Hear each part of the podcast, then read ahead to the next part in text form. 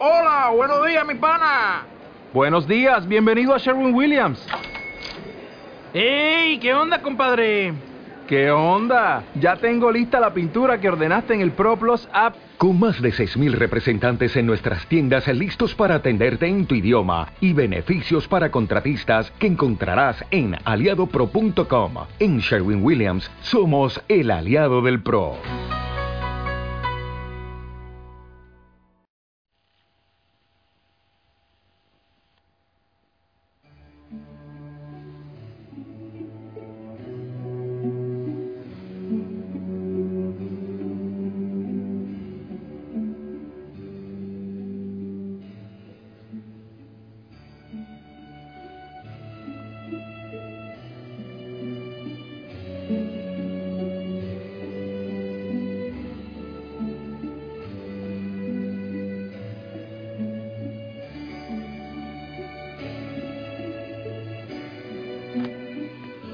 Que el Señor te bendiga, que tengas gozo, paz, alegría. Te envío un fuerte abrazo. Qué hermoso. Gente de tantos lugares del mundo, unidos en oración, reunidos espiritualmente en este día especial. Ah, y preparando la ropita limpia para ir mañana a la Eucaristía infaltable. No puedes faltar.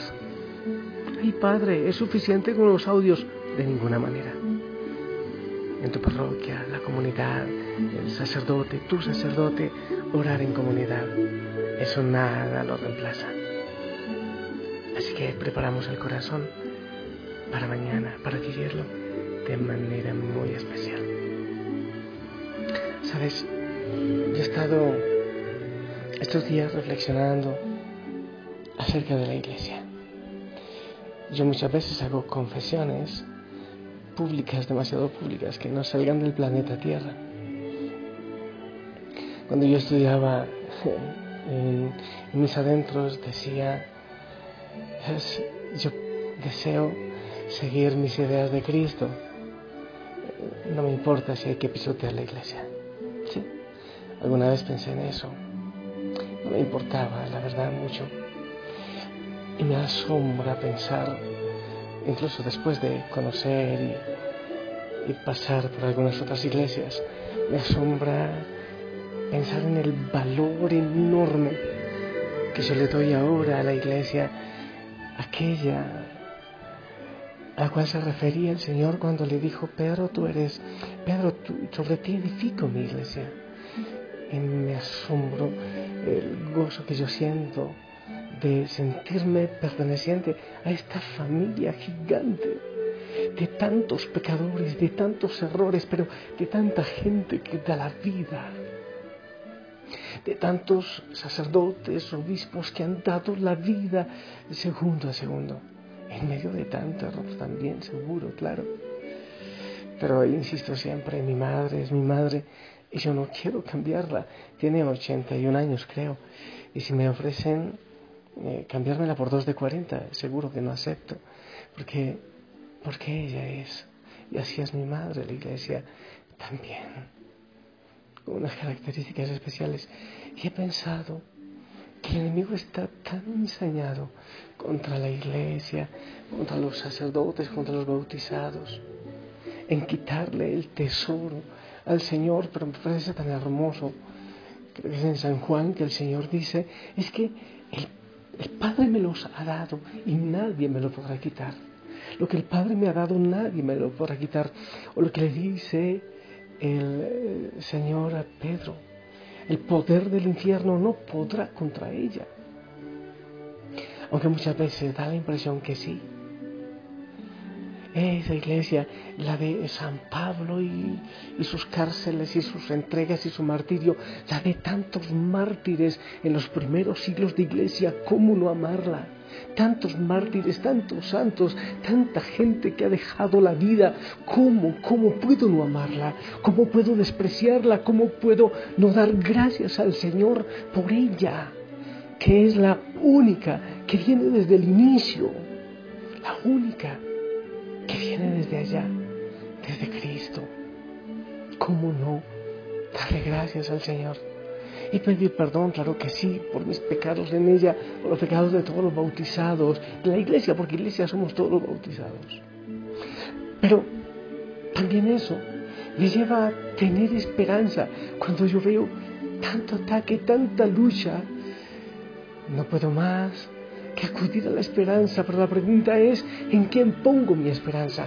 Cuando parece que los ataques eh, vienen, que nuestros pecados eh, siguen para delante, que, que hay como, como un futuro tan, tan gris, tan oscuro. La pregunta es, ¿en quién yo pongo mi esperanza?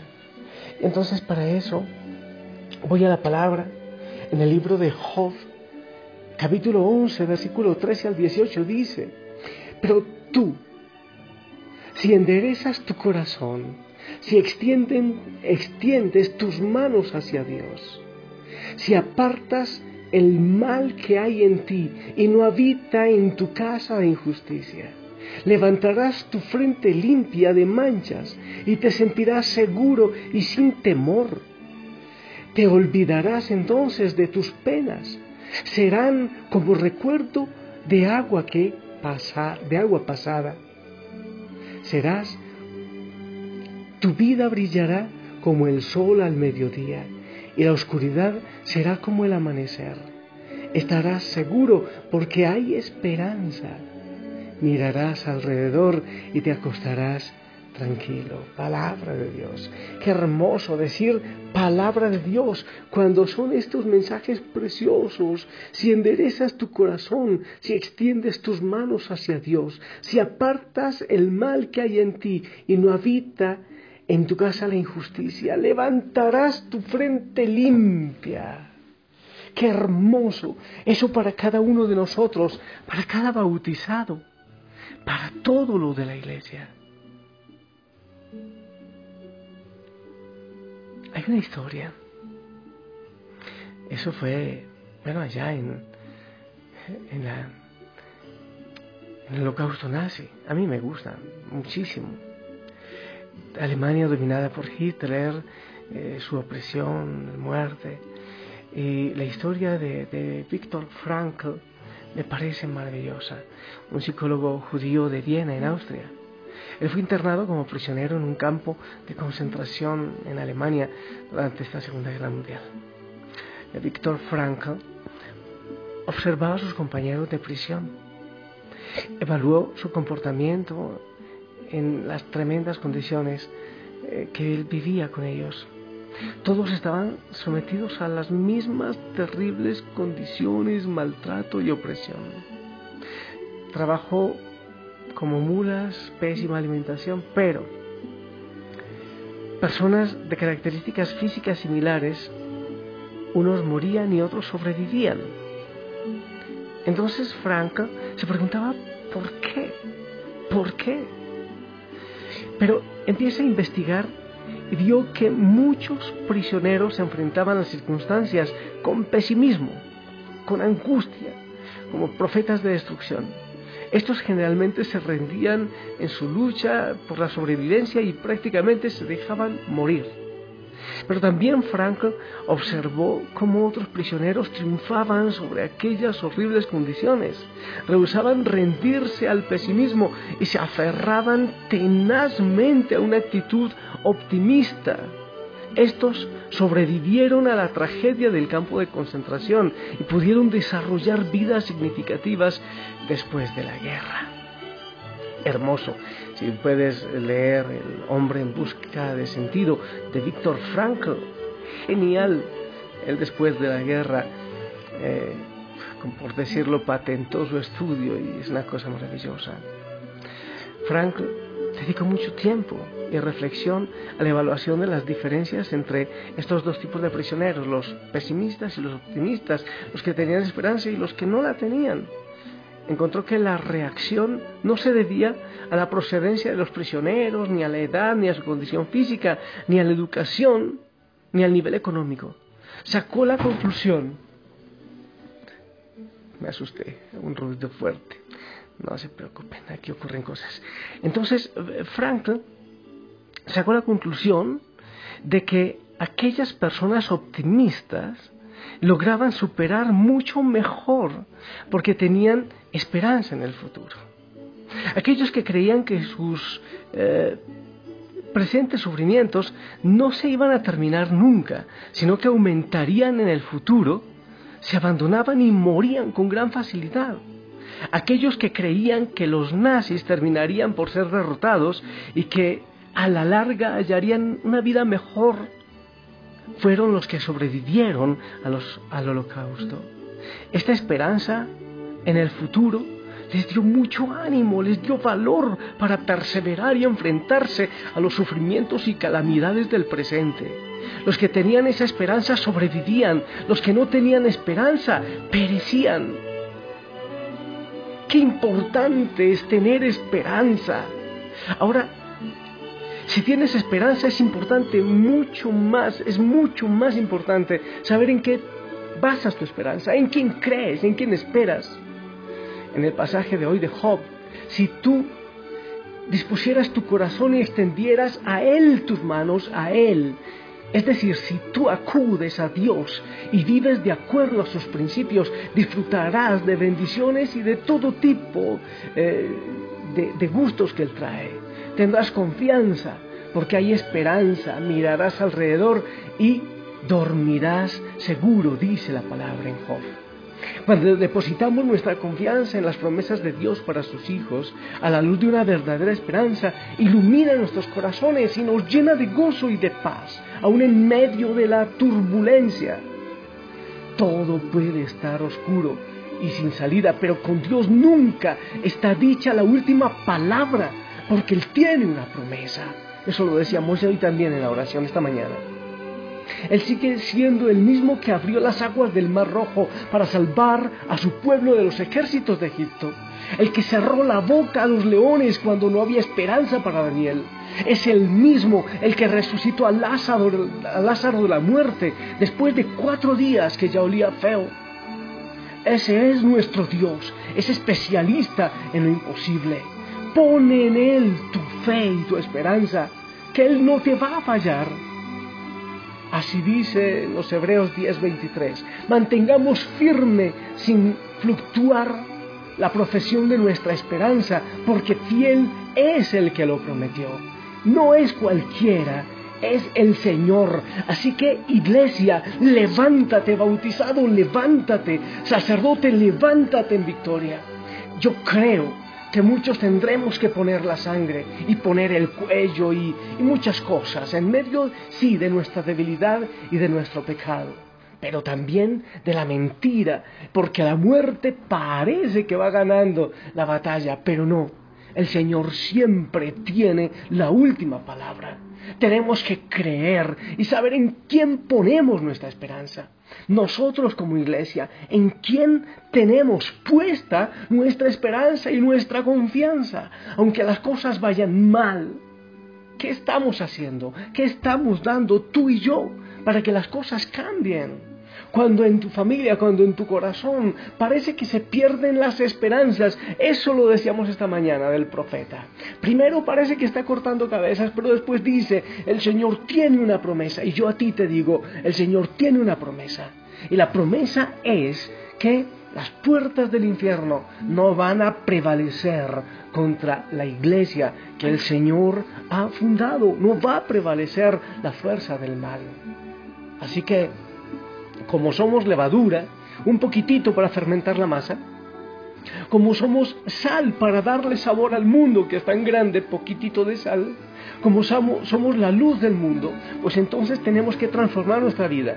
Eso lo dice la palabra, transformar la vida, transformar el corazón, buscar la verdad, buscar lo justo, lo que es verdad, lo que es bueno. Y en nombre del Señor, levantar la cabeza. Lo que debemos volver al inicio, muchos debemos derramar la sangre, otros tendremos diferentes sacrificios. Pero siempre el poder del Señor va adelante, no te olvides que muchos poderosos han atacado y ya son hechos cenizas. Así es la esperanza en nuestro Señor, porque no estamos solos, porque Él promete y Él cumple, porque es Dios, porque no está en la clínica, porque Él no toma vacaciones, porque Él todavía no se ha decepcionado, porque la decepción completa no entra en su corazón, porque es un Dios de misericordia, porque es un Dios de promesas que se cumplen. Aunque Él le da la oportunidad al enemigo de atacarnos, porque el diablo pide permiso para zarandearnos, pero en definitiva el Señor es quien tiene la última palabra y en Él somos más que vencedores y somos victoriosos. Quiero compartirte esta cancioncita, es hermosa, debe ser viejita, pero qué hermosa letra. Y es, no sé, nos ofrecemos al Señor como el vino triturado, como el trigo triturado, para poder ser ofrenda al Padre. Lo mejor de mi vida te presento, Señor, mi amistad. Con amor te presento, Señor, para ser mi manjar. La viña, el racimo, el trigal, el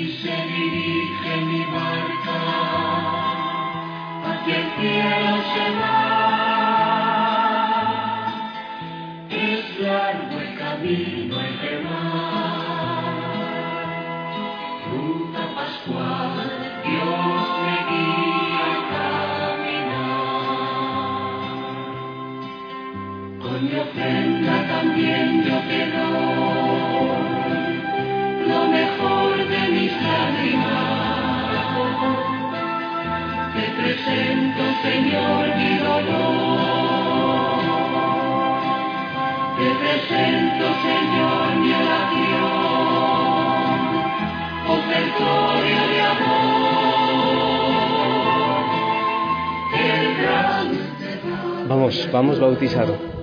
Levanta la cabeza, no te dé vergüenza. Da testimonio, transforma tu vida, confiesa tus pecados. Ama a tu iglesia, ora por ella. Te suplico que ores por tu iglesia, por el Papa, por los obispos, por los sacerdotes, por todos los bautizados. Pidiendo perdón por los pecados, obviamente, claro que sí. Pero parando, levantando la cabeza y orando. Aquellos que todavía tienen edad y salud, que hagamos ayunos, sí, ¿por qué no? Yo invito a las hogueras de la familia Osana, que hay tantas en el mundo. Alguna vez programen un ayuno en oración, reúnanse, hagan oración, oren, oren por la iglesia, oren por el mundo, oren por la vida, oren por la verdad. Yo pienso tanto en nuestros niños, en nuestros jóvenes, en los matrimonios. Hagamos oración, hagamos ayuno, levantémonos en oración. Ataquemos la guerra, la violencia, el hambre, la injusticia con la oración, con la palabra. Vea la palabra, vea la oración constante. Unámonos siempre. Cubramos a la iglesia, cubre a tu sacerdote con tus oraciones. Corrígele, dale corrección fraterna. Si necesita, ora por él. Unámonos siempre.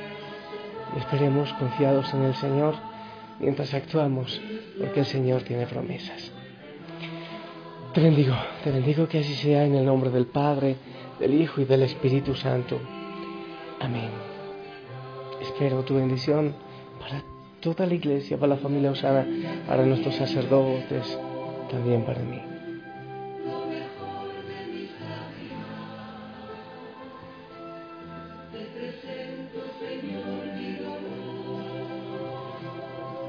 Amén, amén, gracias. Que la Madre María siga orando. Te cuento, que en la bodega algunas cosas se cayeron. Nada más, solo eso. Que Dios te bendiga. Abrazo de gozo, de gozo, de oso y de gol. Te amo en el amor del Señor. Esta mañana es fiesta mañana. Hasta pronto.